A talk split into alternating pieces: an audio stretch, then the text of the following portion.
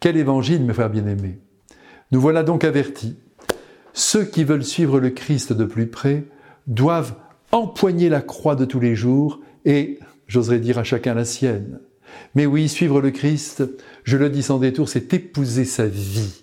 Alors même si nous ne sommes pas nés dans une étable, autant dire dans des conditions difficiles, il faudra tout de même traverser bien des épreuves, comme le Christ, notamment, notamment, ne pas être compris dans ses choix, ne pas faire l'unanimité, et même certains jours se sentir rejeté, être jugé de travers, y compris par les siens, par sa famille. Je ne sais pas si vous avez déjà ressenti cela, mais pour ma part, j'ai eu mon lot, non pas en famille, mais dans la vie. Et ça continue certains jours, et j'oserais dire que c'est bon signe. Suivre le Christ, c'est adhérer à une sagesse que le monde condamne. Allons-y, je vais vous donner quelques exemples. Vous ne courez pas derrière l'argent, vous vous contentez de ce que vous possédez, eh bien vous perturbez votre environnement et on vous en veut de ne pas entrer dans cette course effrénée au bien de ce monde. Vous êtes généreux, on vous dit attention, tu es inconscient. Arrête de payer à tout le monde le café du matin et de faire des cadeaux aux uns et aux autres. Protège ton bien, compte ton argent, calcule, on ne sait pas de quoi demain sera fait. Voilà ce que dit le monde. Vous décidez de pardonner à celui qui vous a blessé, on vous dit tu as tort.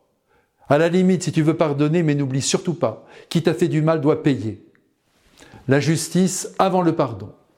Si vous défendez un indéfendable, alors là, en voulant suivre le Christ qui est venu sauver ce qui est perdu, si vous voulez redonner une chance et même mille aux gens qui ont fait des erreurs, alors là, vous serez rejeté, vous serez condamné comme le Christ l'a été.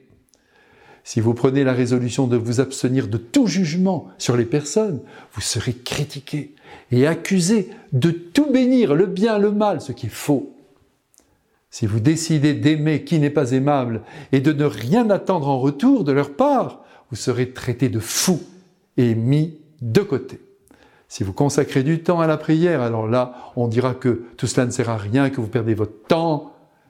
Et si vous cherchez à maîtriser votre caractère, à travailler sur vous-même pour tuer l'orgueil, la vanité, la jalousie, on vous dira que c'est peine perdue et que l'on est comme on est et que c'est très bien comme ça.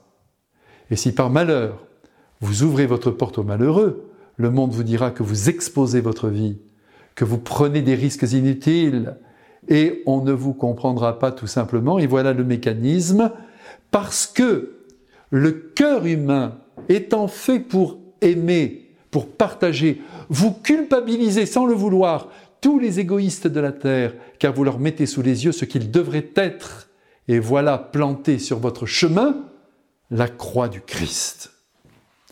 Aussi, avant de décider d'être chrétien et de vivre des préceptes évangéliques, il faut bien réfléchir, comme le roi, qui avant de partir en guerre se demande s'il a un nombre suffisant de soldats pour remporter la victoire ou comme l'architecte, ce sont les exemples du Christ, qui, avant de bâtir sa tour, se demande s'il a l'argent pour l'achever un jour. Le Christ fait bien de nous mettre en garde. Donc, la conclusion s'impose. Qui veut le suivre ne manquera pas de souffrir, comme lui, en particulier d'incompréhension. Alors, courage. Et redisons-nous les uns aux autres que rien n'est plus beau que de ressembler à notre Christ quel qu'en soit le prix. Et maintenant, je le lui demande qu'il nous bénisse tous, nous qui sommes volontaires à l'amour. Amen.